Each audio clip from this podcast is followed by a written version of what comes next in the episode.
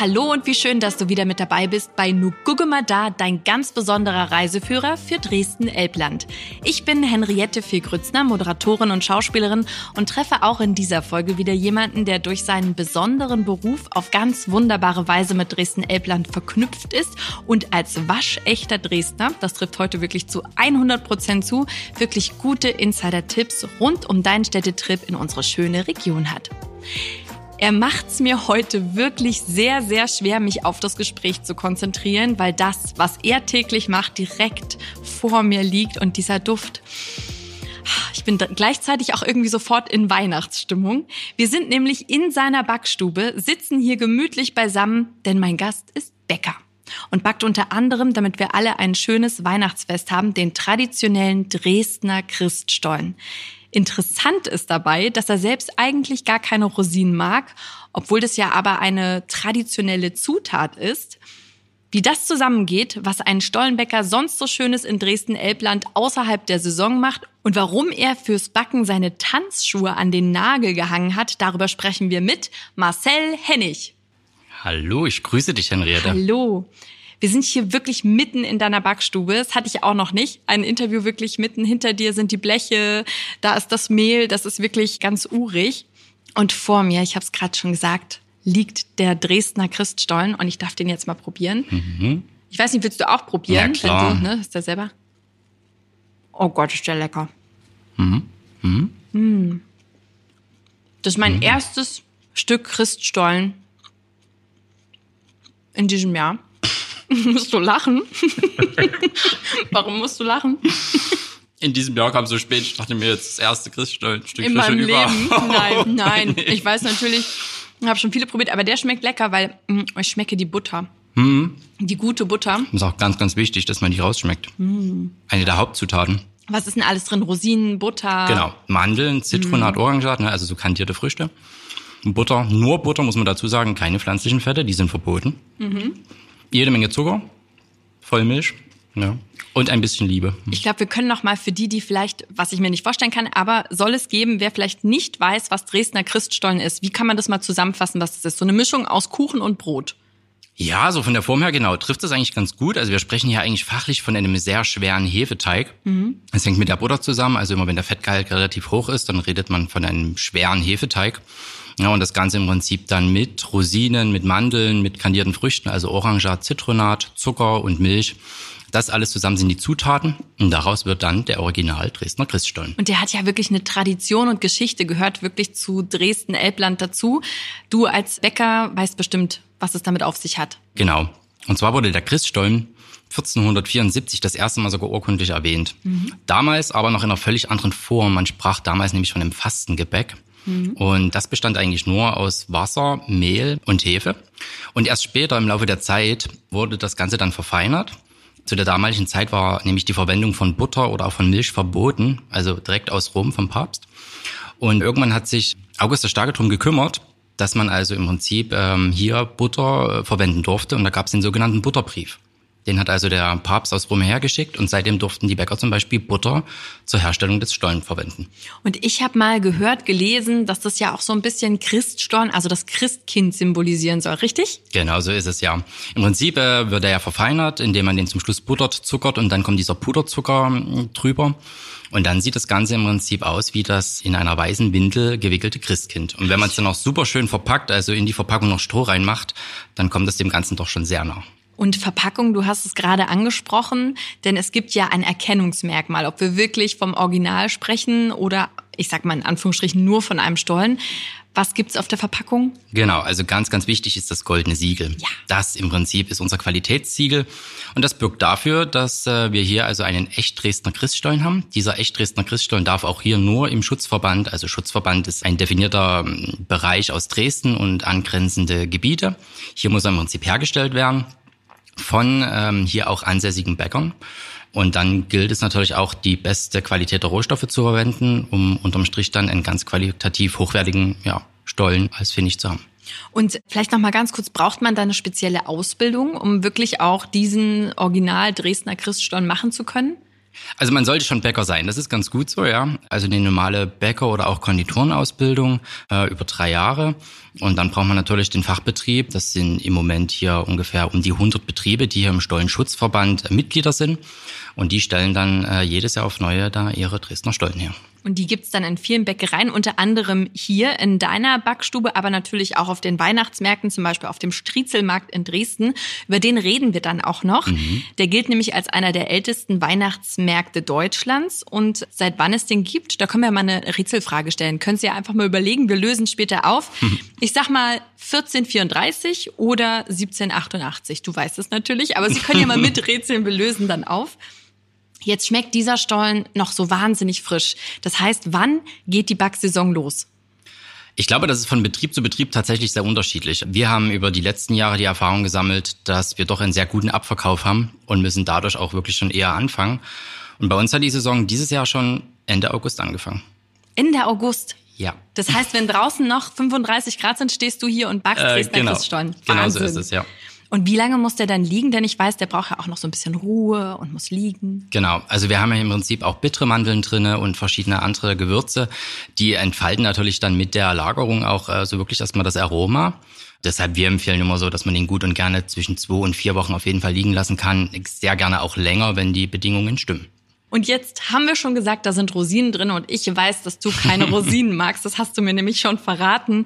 Jetzt musst du doch bestimmt hin und wieder mal kosten. Wie machst du das? Ich koste sogar sehr gerne. Tatsächlich, ich mag in Quarkhäulchen oder auch in der Dresdner Eierschecke keine Rosinen, also da bin ich derjenige, der die da rauspobelt. Im Dresdner Christstollen gehören die einfach dazu und man muss dazu sagen, die sind natürlich auch in Rum eingelegt. Vielleicht ist das einfach ah. der Grund. Sag mal, hast du eigentlich schon immer gerne gebacken oder kam das erst im Laufe deiner Ausbildung? Nee, ich war schon immer ganz gerne mal ähm, hier unten und habe gerade so in der Weihnachtszeit Plätzchen mitgebacken. Aber verbinde natürlich auch viele andere schöne Erinnerungen hier mit diesem Familienbetrieb. Ähm, zum Beispiel das Kleben des Siegels. Also das war so eine, so eine Kinderaufgabe für mich, dass ich also unsere Stollenkartons immer mit dem goldenen Siegel versehen durfte. Was ganz spannend ist, vielleicht nochmal zur Erklärung. Wir sind ja jetzt hier unten in der Backstube, aber du wohnst oben drüber, ne? Das ist euer Wohnhaus. Genau, genau. Also es ist ja so ein Dresdner Altbau hier in Striesen und wir haben im Prinzip ganz normale Wohnungen hier, wo wir drin wohnen und hier im Keller befindet sich unsere Bäckerei. Das heißt, auch als Kind, dein Vater war auch schon Bäcker, hast du hier äh, Siegel geklebt und mitgeholfen? Genau, so ist es, ja. Ich, ich muss mal eine Sache fragen. Du bist ja wirklich rank und schlank. Also wenn ich Bäckerin wäre, ich würde dir sagen, ich würde alles kosten und wahrscheinlich das Dreifache sein von dir. Ist das so, dass man als Bäcker irgendwann nicht mehr kostet, sondern weiß? Oder kostest du und hast einfach Glück? Also, nein, ich koste, vor allem, weil ich gerne koste. Also ich lasse mir tatsächlich irgendwie jeden Nachmittag mein Stück Kuchen nicht entgehen. Ne? Also dieses typische Kaffee trinken, ja. was in Sachsen einfach dazugehört, ja, das zelebrieren wir halt nach wie vor. Und ja, mit der Figur, ich glaube, vielleicht ist es auch so ein bisschen Veranlagung und äh, natürlich ein bisschen Bewegung und Sport. Ne? Also wir haben halt keinen typischen Bürojob, sondern wir machen schon unsere 10.000 Schritte auch am Tag. Ja, das glaube ich. Und jetzt wird's richtig spannend. Du warst nämlich eigentlich an der Paluca Hochschule für Tanz Dresden. Da hast du deinen Abschluss gemacht im Fach Tanz, bist also Tänzer gewesen und jetzt sitzen wir ja aber hier in der deiner Bäckerei in der Backstube bei Kaffee und Dresdner Christstollen vom Tänzer zum Bäcker. Wie geht das? Genau, also ich habe praktisch die zehnte Klasse dort dann absolviert, habe dann mein Grundstudium als Bühnentänzer fertig gemacht und mein Traumberuf war dann eigentlich Pilot zu werden. Und da man an der Paluca-Schule Dresden kein Abitur machen kann, musste ich mir also umschauen, dass ich irgendwie eine zweite, auf den zweiten Bildungsweg noch das Abitur erreiche. Das habe ich dann gemacht. Dann ist es leider mit dem Piloten nichts geworden, weil ich eine Rot-Grün-Schwäche habe. Oh nein. Ja. Aber gut für uns, gut für den Dresdner Christstollen. genau. Und dann war so die Überlegung, studieren oder dann doch hier eher das Familienbetrieb, in den Familienbetrieb mit einsteigen. Zwischendurch hat noch die Bundeswehr angeklopft, also habe ich auch noch meinen Grundwehrdienst absolviert. Und dann habe ich mich tatsächlich für den Bäcker entschieden. Und was haben deine Eltern gesagt, dein Papa? Ich glaube, die waren extrem stolz. Ja, ich bin ja Einzelkind. Das heißt, mir ist dann auch klar geworden, ähm, das, was Opa aufgebaut hat und dann Papa weitergeführt hat, wird keiner aus der Familie übernehmen. Ja, und äh, ich denke, deshalb war ich schon sehr, sehr stolz darauf, als ich mich dann dafür entschieden habe. Und was gefällt dir am allermeisten am Bäckerberuf? Ich finde, das ist so eine tolle Kombination aus Kreativität. Also man kann sowohl bei Brot, Brötchen, Rezepten als auch dann alles, was Konditoreiware angeht, sehr kreativ sein, sich ausleben lassen. Und ich habe am Ende des Tages einfach ein Produkt und sehe mein Handwerk. Ja. Mhm. Und wir genießen halt zum Armbrot einfach das Brot, was ich an dem Tag zuvor gebacken habe. Und natürlich den leckeren Christstollen, der hier so duftet. Genau. Das fällt mir wirklich schwer, mich zu konzentrieren, wie ich vorhin schon gesagt habe. Aber wir gehen mal weiter, weil mich interessiert natürlich Bäcker. Das heißt, du stehst garantiert sehr früh auf. Wie sieht so ein typischer Tag aus? Wann stehst du auf? Also heute zum Beispiel bin ich um eins aufgestanden. Oh Gott, Jetzt oh habe ich natürlich keinen, keinen langen Arbeitsweg, zum Glück. Ne? Also ich gehe hier äh, zwei Etagen runter und stehe dann praktisch kurz nach eins hier in der Backstube und dann geht's halt los mit dem normalen, ich sag mal, ja, Tagesgeschäft, dass man also Brot, Brötchen, Kuchen backt. Mhm. Und dann schließt sich dann jetzt in der Stollensaison äh, ja, die Stollen noch hinten dran. Und ist das für dich schwer, um eins aufzustehen oder ist das so Routine mittlerweile? Ja, mittlerweile Routine, genau. Mhm. Also habe ich eigentlich keine Probleme. Schon von Anfang an eigentlich keine Probleme, wenn der Bäcker klingelt. Ähm, ich bin so der Typ, der snoost ganz gerne mal so, also zweimal snoosen muss dabei sein. Aber dann stehe ich auf und dann geht's auch voll los. Glaubst du, dass das auch ein Grund sein könnte, warum das Bäckerhandwerk auch so ein bisschen Nachwuchsprobleme hat? Eben dieses wahnsinnig frühe Aufstehen?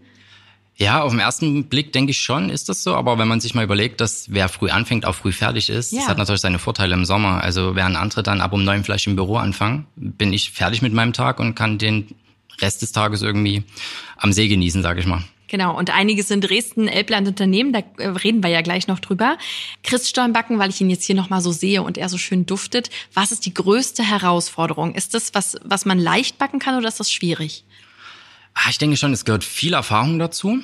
Und man muss auch sagen, da wir allgemein jetzt als Bäcker ja auf natürliche Rohstoffe angewiesen sind, mhm. ist es jedes Jahr erneut eine Herausforderung, sich doch irgendwie auf die unterschiedlichen Mehle und Zutaten einzustellen. Die sind also immer anders von Jahr zu Jahr. Das ist aber sehr spannend, was du sagst. Kann man sich das so vorstellen, wie man schmeckt dem Stollen das Jahr an, wie beim Wein?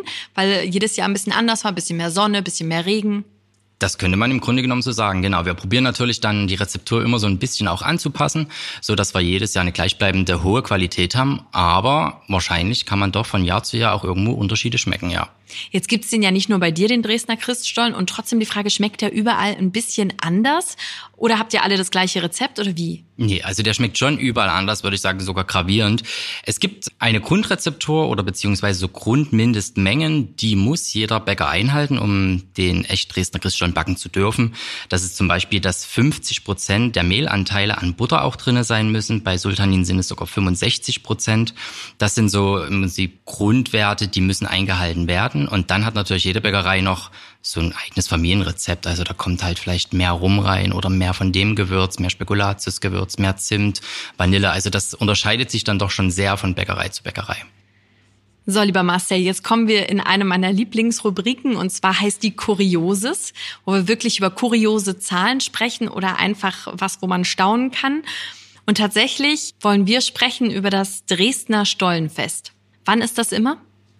Das Dresdner Stollenfest ist jedes Jahr an dem Samstag vor dem zweiten Advent. Jetzt könnte man sagen, okay, was ist da jetzt spannend? Jetzt wird's nämlich kurios. Da wird der größte, korrigier mich, Riesenstollen Dresdens gebacken.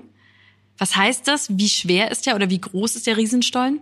Genau, wir haben tatsächlich den Rekord Guinness Buch der Weltrekorde. Da steht der Stollen schon mehrmals drin. Wir haben also teilweise auch Jahre gehabt, wo wir den immer wieder neu korrigiert haben und haben 2013 einen Stollen gebacken, der über 4200 Kilogramm schwer war. Ist ja irre, aber wie geht das? Also wie, wie kann man so einen riesigen Stollen backen? Ähm, Im Grunde genommen sind das Platten, das sind Stollenplatten, die entsprechen natürlich den Anforderungen eines Christstollens. Also genau da finden sich auch diese Mindestmengen an Butter, Sultanin, Orangat und Mandeln wieder.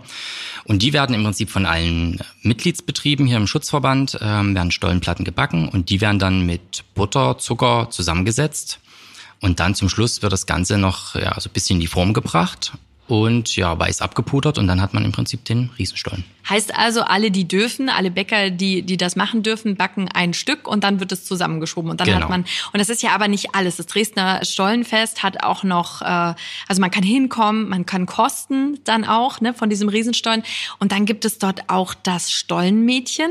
Genau, also wir küren ja jedes Jahr im Prinzip das Stollenmädchen. Wir nennen es auch, das ist im Prinzip unsere Genussbotschafterin. Könnte also, ich das auch werden? Also ich sag mal so, zwei Anforderungen. Zum einen, man muss Stollen mögen. Ja. Das sieht so aus. Ja. Und zum zweiten, man muss eigentlich ein bisschen vom Fach sein. Nee. Also man sollte schon eine Ausbildung als Bäckerin, Konditorin und Fachverkäuferin haben. Und jetzt weiß ich nicht, ob du noch einen zweiten Karriereweg einschlagen nee, möchtest. Nee, ich glaube nicht. Dann habe ich eine schlechte Nachricht für dich, dann wird es leider nichts mehr. Aber definitiv wird sie jedes Jahr gekürt, auch dort ja. auf dem Stollenfest? Nein, schon eher. Schon eher, aber ja. sie ist mit dann dort. Genau, so ist es. Und was gibt's da noch? Ein Festumzug oder wie kann ich mir das vorstellen? Genau, also jedes Jahr gibt's einen ganz tollen Festumzug, wo auch Fanfaren mitlaufen, wo es verschiedene andere, ähm, wir sagen dazu Handwerkerbilder gibt. Also wir laufen zusammen auch mit anderen Handwerksberufen wie Schornsteinfeger, Klempner. Dann gibt's den großen, äh, den Riesenstollen mit dem Riesenstollenwagen, da liegt der Riesenstollen drauf.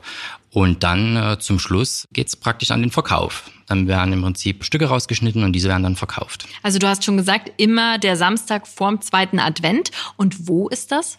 Das ist beim Striezelmarkt.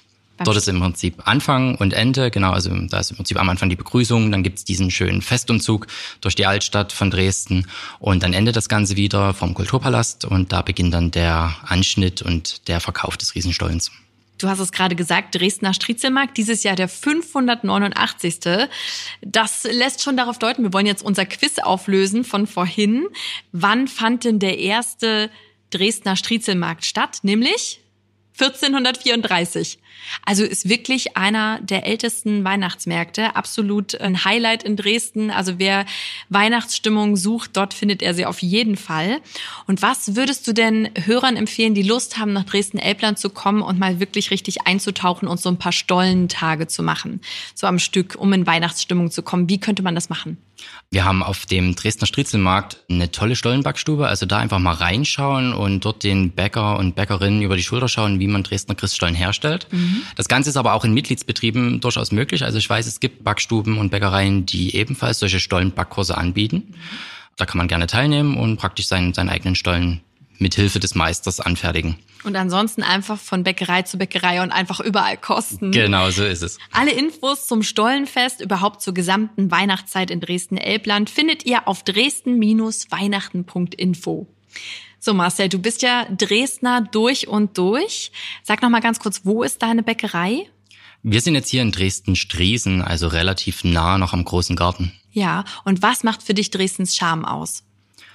Also die Kombination aus der, wie ich finde, ganz tollen barocken Altstadt, die man jetzt auch ja in den letzten Jahrzehnten wieder total schön aufgebaut hat und auch dem, sag ich mal, dem historischen Stadtbild sehr nachempfunden hat. Die Kombination aus dem, aus, dass es eine sehr grüne Stadt ist, wie ich finde. Also wir haben wirklich hier auch mit dem großen Garten so eine grüne Lunge und auch der Fluss macht irgendwie ganz viel und die Elbwiesen. Ne? Nicht umsonst nennt man es auch die Elbflorenz und die ganzen Elbhänge. Also so die Kombination aus dem Ganzen macht, finde ich, Dresden zu einer total lebenswerten Stadt. Und zwar das ganze Jahr über. Aber wann gibt es so ein Erlebnis, wo du sagst, das sollte man auf gar keinen Fall verpassen? Wenn man in Dresden-Elbland ist, unbedingt mitnehmen. Natürlich das, das Stollenfest, ganz klar. Aber wenn man nicht zu dieser Zeit äh, hier in Dresden ist, finde ich, sollte man eventuell mal versuchen, Karten für die Filmnächte zu bekommen. Ah, Filmnächte am Elbufer. Genau so ist es. Da würde mich ja interessieren, wenn du so früh aufstehst und dann ja wahrscheinlich abends kaputt bist, weil die kann man ja eigentlich nur genießen, wenn es dunkel ist. Schaffst du das oder schläfst du dann ein? nee, das schaffe ich schon. Ich habe ja dann praktisch nochmal nach Arbeit meinen Mittagsschlaf. Da hole ich also den Schlaf nochmal nach. Und dann wäre ich im Prinzip für so eine Abendvorstellung auch topfit. Genau, vielleicht nochmal kurz zum Erklären. Das ist also Open-Air-Kino an der Elbe. Und man kann nicht nur den schönen Film dann sehen, sich einen raussuchen, sondern im Hintergrund auch die Kulisse von Dresden bewundern. Was gefällt dir am allerbesten an den Filmnächten? Also zum einen ist, finde ich die sehr vielfältig. Also man kann sich Filme angucken, das sind ja auch Klassiker dabei oder auch brandaktuelle Filme. Zum einen. Zum anderen kann man sich auch Konzerte angucken. Wir haben also zum Beispiel jedes Jahr auch für Schlagerfans die Kaisermania. Ich denke mal, das ist bekannt. Gehst du dahin? Ich war schon da, ja. Ja, ja, ja wer nicht? Auf jeden Fall, genau. Also es ist halt die bunte Mischung und dann natürlich die Atmosphäre, dass du eigentlich mitten in so einer Großstadt bist und die Sonne geht unter, die Lichter gehen an, man sieht rechts und links auf den Brücken äh, immer noch dieses Getümmel der Leute, die Straßenbahn fährt vorbei, eventuell kommt irgendwie der letzte Dampfer aus seiner Fahrt zurück. So diese Kombination, dass man einfach dieses Open Air mitten in der Stadt erleben kann, das finde ich irgendwie einmalig. Ja, finde ich auch. Bin ich ganz bei dir. Ich freue mich jetzt auch auf die nächste Rubrik, die heißt der halbe Satz. Ich gebe dir was vor und du darfst es beenden, wie du möchtest. Und es geht los mit Wenn Museum, dann? Das Verkehrsmuseum Dresden. Ha, spannend. Warum das? Weil, ja, ich glaube, das sind Kindheitserinnerungen. Also ich kann mich noch erinnern, dass dort vor allen Dingen diese alten Straßenbahnen mit drin ja. standen, die man jetzt so ja nicht mehr kennt. Und noch ganz viele relativ alte Fahrzeuge und Gefährde. Und das fand ich als Kind immer wahnsinnig interessant. Und bist du da, du hast, glaube ich, auch ein Kind, ne? Ja. Seid ihr da auch ab und zu? Noch nicht, aber ich denke mal, das wird bald wahrscheinlich so sein, ja. Bisher sind immer die Zoobesuche eher attraktiver, aber bald, ja, werden wir Aber mal das bald. Verkehrsmuseum besuchen. Schön. Genau. Ich unternehme mit meiner Frau, wenn ich frei habe. Ein Ausflug nach Meißen. Und wo da genau hin? Ja, direkt in die Altstadt. Also meine Frau kommt ja gebürtig aus Meißen, hat also auch Mm. noch Familie dort und das Ganze ist dann eigentlich immer ein Familienbesuch in Verbindung noch mit ja einem kleinen Stadtbummel durch die schöne Altstadt von Meißen. Und wenn du gerade sagst Meißen, Meißner Porzellan, wenn sie dort aufgewachsen ist, spielt das für euch eine Rolle? Das ist ja auch neben dem Dresdner Christstollen auch so ein, so ein absolutes, Ja, so eine sächsische sagen? Traditionsmarke. Ja, eine, eine Traditionsmarke, ja. Ja, auf jeden Fall. Ähm, Wir haben tatsächlich auch Meißner Porzellan. Meine Schwiegereltern haben ganz viel davon und die Oma meiner Frau war Porzellanmalerin. Ach, das ist ja cool. Ja, Das heißt, dann habt ihr dazu, also vor allem deine Frau ja noch einen ganz anderen Bezug. ja, genau. Und hat die da mal zugeschaut, wie lange das dauert? Da ist ja auch so eine Schauwerkstatt, wo man mal zugucken kann. Hat sie das mal erzählt, wie lange das dauert, bis das auch angemalt ist? Das ist ja irre, das ist ein richtiges Handwerk. Also ich war selber schon dort, wir haben selber schon mal einen Rundgang dort gemacht und konnte mir das also live anschauen, wie dort von Schritt zu Schritt praktisch Meißner Porzellan entsteht. Ja. ja, das ist schon echt eine Geduldsarbeit, vor allen Dingen gerade dieses, dieses Malen, ne? das ist schon Wahnsinn. Und wie oft nutzt ihr das, euer Meißner Porzellan? Ist das sowas für schön, mal am Sonntag oder täglich? Mittlerweile täglich. Also wir hatten das aber tatsächlich so, dass man das immer zu Geburtstagen oder an Weihnachten rausgeholt hat, ja, weil das aber auch damit verbunden ist, man hat immer gesagt, man soll es mit, mit Hand aufwaschen. Mhm. Und jetzt, jetzt stellt man sich ungern hin und wäscht dort acht, neun Teller und Tassen mit Hand auf. Nee, es ist mittlerweile aber so, gerade das, was nicht bemalt ist. Es gibt aber auch Porzellan äh, von Meißen, was man im Geschirrspüler durchaus waschen kann. Und seitdem nutzen wir das tatsächlich auch täglich und zelebrieren damit also auch normales Abendbrot. Wenn es nicht bei mir zu Hause geht, dann schlafen Gäste gerne. Im Steigenberger Hotel de Sachs, würde ich sagen. Uh, sehr was Vornehmes. Mhm. Hast du dort auch schon übernachtet? Ich war schon drin, ja, doch. Äh, wollte mich einfach damals, wo das neu war, überzeugen oder ja, mir das mal anschauen, wie das denn drin so aussieht. Zum einen finde ich die Lage sensationell, Ja. also total zentral gelegen am Neumarkt. Äh, man fällt praktisch auch in der Winterzeit aus dem Hotel raus und steht auf dem Weihnachtsmarkt. Gleich um die Ecke ist die Frauenkirche. Also zentraler kann man, denke ich, nicht übernachten. Und in drinnen das Ambiente ist einfach toll. Also moderne Zimmer, eine schöne Rezeption. Also definitiv ein Tipp. Ja, das stimmt. Sehr schönes Hotel. Mein Lieblingsort für einen Wein? Das ist die Lingner Terrasse vom Lingner Schloss. Ah ja, das ist genau, das ist das mittlere, ne? Der drei Genau. Elbschlösser. Und was gefällt dir dort so besonders gut und welchen Wein magst du dort? Ich liebe ja so einen Blick zu haben, ne? also so, so, so eine Aussicht, dass man einfach seinen Blick schweifen lassen kann und das geht dort wunderbar. Also man kann an schönen Tagen bis in die sächsische Schweiz schauen, zur einen Seite und zur anderen Seite einfach ins Zentrum von Dresden und das ist einfach gerade in so einem ja, lauschigen Sommerabend ist es einfach toll, dort oben sein Glas Wein zu genießen. Und dann kann man auch noch so ein bisschen spazieren gehen. Genau, ne? durch den ja. Park, ja. Und welchen Wein? Ah, da bin ich eigentlich gar nicht so, habe ich gar keinen großen Favoriten. Weiß oder Rosé sehr gerne. Ich bin kein Rotweintrinker, ja. Und dann, wenn er aus der Region ist, ist eigentlich perfekt. Ja.